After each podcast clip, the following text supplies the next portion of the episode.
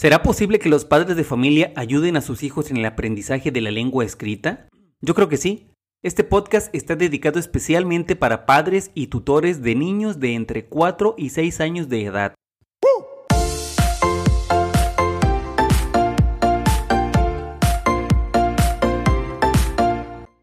¿Qué tal? Soy Servando Montes del podcast de lenguaje oral y escrito y los saludo con mucho gusto. La semana pasada les hablaba acerca de algunos vacíos que existen en torno a la alfabetización inicial. Les hablaba de mi trayectoria en el tema, así como de cuándo aprende a leer un niño y por qué hay métodos o formas de actuación que no son convenientes de seguir en la alfabetización inicial. Hoy continuaré con el último punto, procurando que los padres de familia que escuchen este podcast puedan actuar con base en las propuestas actuales para la didáctica de la lengua escrita, que parten de la idea de que la alfabetización inicial no debe empezar por la decodificación de letras, sílabas o sonidos, sino en el estudio de unidades con significado, tal como las palabras y las frases, para que entonces sí, al final del proceso, el niño conozca y distinga si fuera necesario unidades más simples. Pero antes de continuar, quiero aclarar que con lo que diré hoy no deben interpretar que esté diciendo o dando a entender que no es necesaria la intervención de las educadoras en el preescolar o de las maestras y maestros en la primaria para la alfabetización inicial. Claro que no, no intento decir eso, sino todo lo contrario. Reconocer que ellas y ellos son muy pero muy importantes para los niños porque conocen a detalle aspectos del aprendizaje de la lengua escrita mucho más avanzados. Lo que quiero lograr, en cambio, el mensaje que quiero llevar es que si los padres hacen actividades como las que voy a proponerles hoy, sus niños estarán en una condición mucho mejor, una condición deseable para cuando lleguen al preescolar y la primaria, ya sea en agosto, ojalá, pero si no en septiembre, octubre, noviembre o cuando sea posible. Esto porque siempre hemos dicho que los padres de familia son como la mano derecha de los maestros para dar continuidad a los aprendizajes que se presentan en la escuela, sí. Pero ahora que se volvería a la escuela de manera paulatina o que se trabajaría en una modalidad mixta entre lo presencial y el trabajo a distancia, los padres tendrán un mayor protagonismo, así que creo firmemente que es necesario que ellos que aprendieron, muchos de ellos que aprendieron a leer y escribir con metodologías anteriores, conozcan ahora un poco, un poco al menos sobre las propuestas vigentes, al menos en la cuestión práctica. Porque recuerden que cuando uno desconoce algo, siempre termina volteando a la experiencia personal, y eso es lo que debemos cuidar. Pues bien, padres de familia, se los digo otra vez, este programa va dirigido especialmente para ustedes, así que entremos en materia.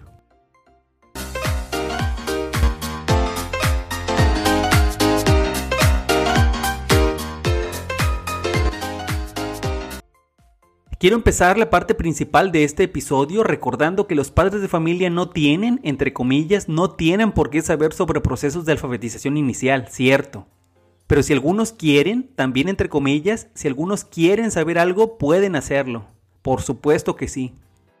Lo que deben saber, por ejemplo, es que cuando los niños llegan a la escuela primaria, lo primero que hacen los maestros, o deberían hacer los maestros, es conocer los niveles de conceptualización que tienen los alumnos sobre la lengua escrita es decir, sus saberes previos.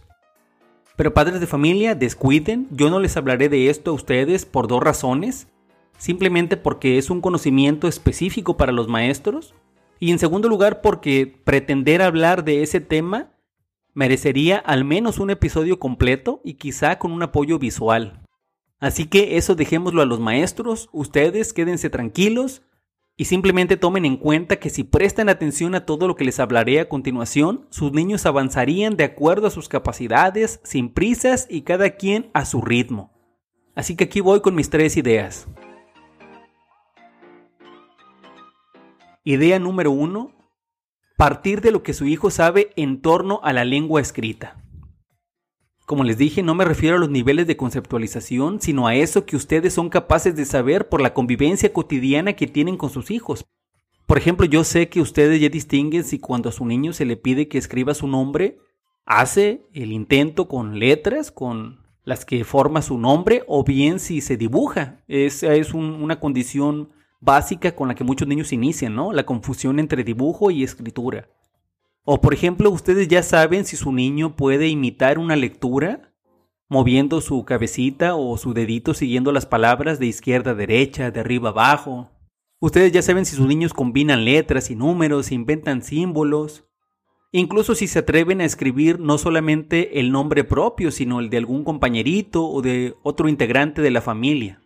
Con esto quiero decir que a pesar de que usted como padre de familia no tenga un saber preciso, como lo tienen los maestros con los niveles de conceptualización, sí reconoce al menos las experiencias que han tenido los niños y saben los avances que han logrado en su corta etapa de vida.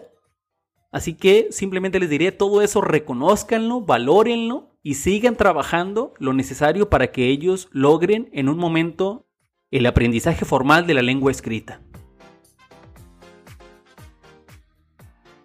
Idea número 2. Aprovechar la presencia de la lengua escrita en la vida cotidiana.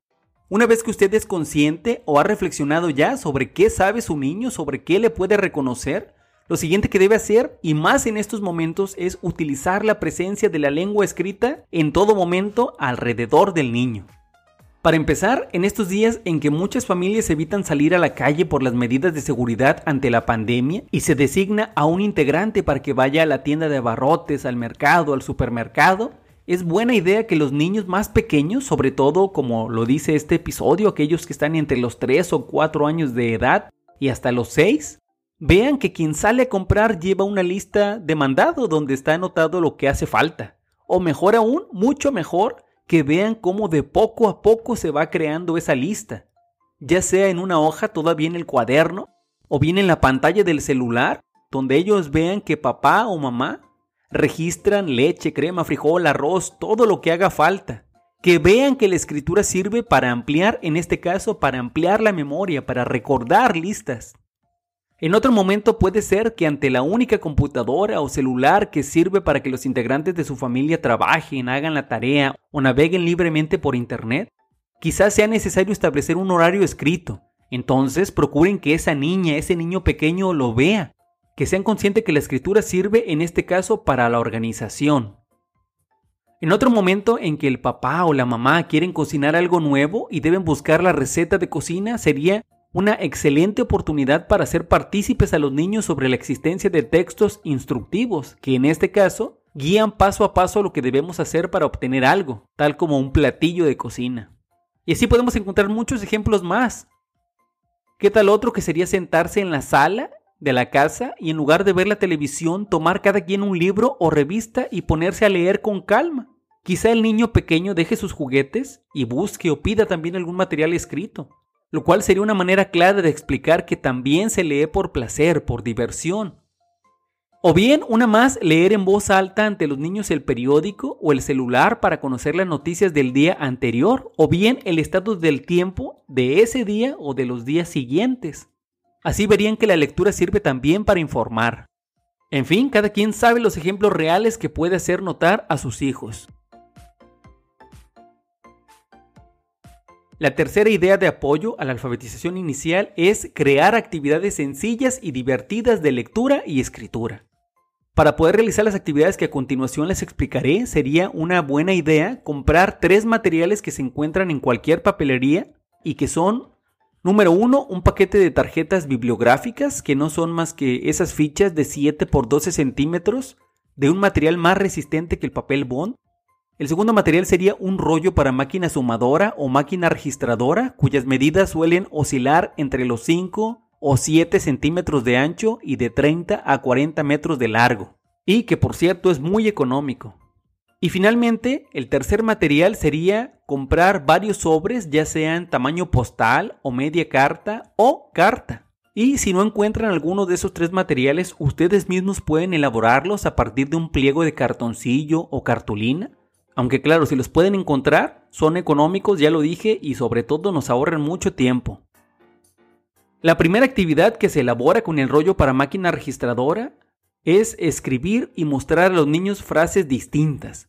Por ejemplo, yo los invito a hacer el juego de las acciones, el cual consiste en pedirle al niño que observe lo que está ocurriendo a su alrededor y que lo nombre. Por ejemplo, mi papá come una manzana, o las cortinas se mueven por el viento, y entonces eso que dijo el niño, así tal cual, se escribe en el rollo.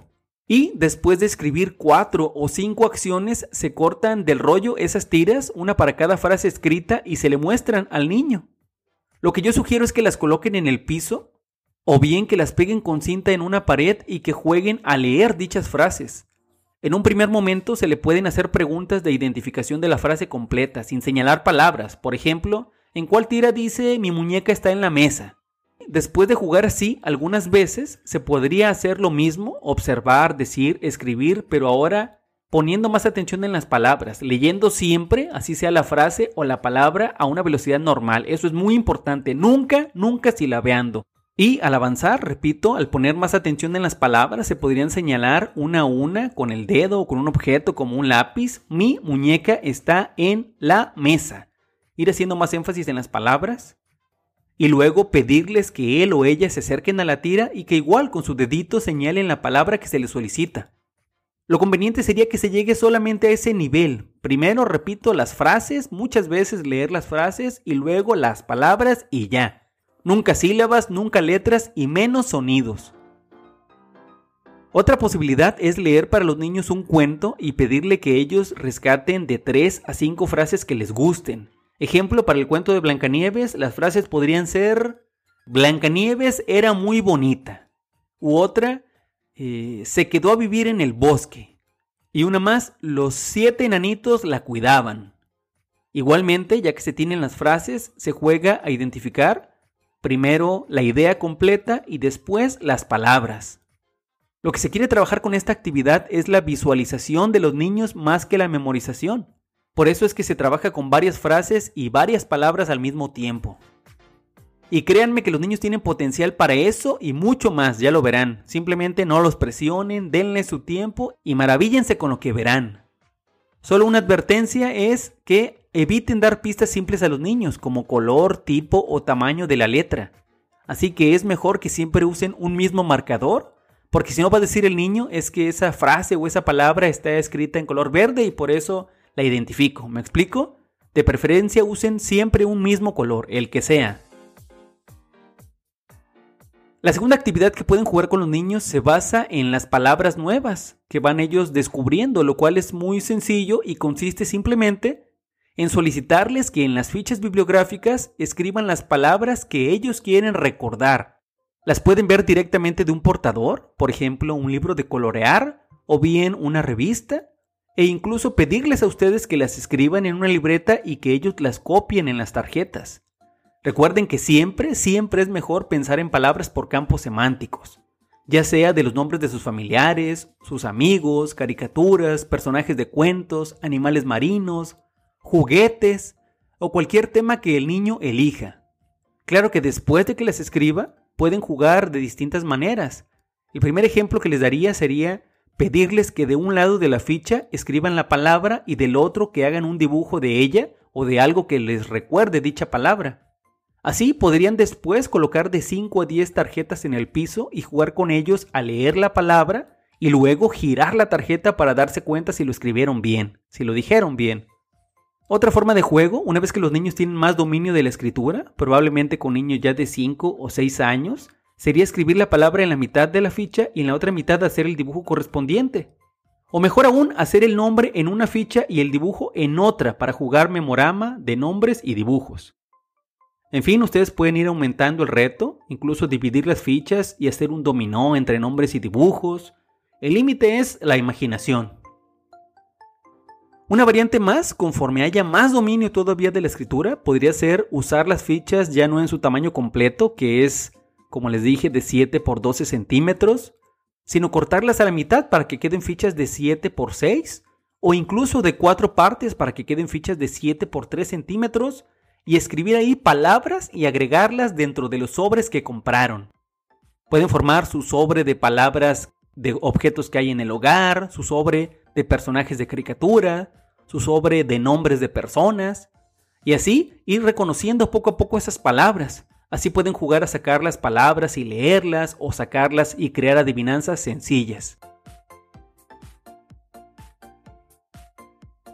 La siguiente actividad es un verdadero clásico de la alfabetización inicial y es el alfabeto móvil, el cual no es más que tarjetas donde vienen escritas todas las vocales y consonantes de nuestro alfabeto, con varias piezas, varias copias, eso sí, de una misma letra, sobre todo las consonantes más utilizadas y las vocales, claro, para que los niños las utilicen para formar palabras. Igualmente, siempre es mejor si éstas se forman partiendo de las que tienen un significado para los niños. Y claro, pensar en campos semánticos. De esta estrategia simplemente les diré que sugiero en un primer momento hacer cada letra del alfabeto en el tamaño de media ficha bibliográfica, aunque después, si quieren usar eh, otro alfabeto más pequeño, me comprometo a adjuntarles en este episodio un alfabeto imprimible para que lo recorten simplemente. Y claro, con este alfabeto, como lo dije, es mejor jugar a formar aquello que tiene significado para los niños, papá, mamá, hermano, hermana, o de cosas atractivas para ellos, como, qué sé yo, Olaf, Ana, Elsa. En un primer momento bastará con leer, bueno, observar y leer, con eso será suficiente, pero después puede ser que se observe, se lea e incluso que se escriban las palabras formadas, siempre con su supervisión, siempre corrigiendo con mucho tacto y lo más importante, leyendo en forma natural, a la velocidad normal, nunca silabeando. Y claro que pueden también para este material usar variantes conforme a su creatividad. Estas tres actividades forman parte de esta última idea, pero hay una más, un bonus, eh, que tiene que ver con esta actividad famosa de rotular los objetos del hogar. No se las mencioné porque sé que es casi siempre la primera que suelen hacer los padres que se ocupan de ayudar a sus hijos en el aprendizaje de la lengua escrita y está muy bien. Es más, si la quieren hacer, les sugiero usar nuestro rollo para máquina registradora Igualmente recuerden usar siempre un mismo tipo de letra y un mismo color, aunque aquí es más fácil porque se sugiere pegar la palabra escrita cerca del objeto que nombra, puerta, ventana, silla, mesa, estufa, etcétera, etcétera. Otra sugerencia también podría ser que previamente corten las tiras y que con lápiz escriban de manera tenue para ustedes el objeto con el cual se corresponderá esa ficha, para ahorrar material y que sea más sencillo sobre todo para ustedes. Eh, pues bien, esto fue todo. Espero haber sido claro. Antes de terminar, quiero solicitar, como siempre, su retroalimentación. Padres de familia, díganme qué les parecen estas sugerencias, qué queda claro, en qué tienen dudas.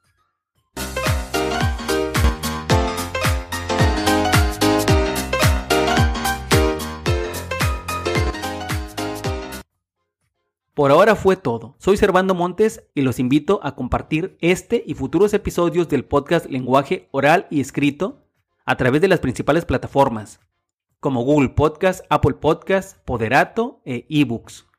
E incluso como ustedes mismos lo pidieron, también por YouTube.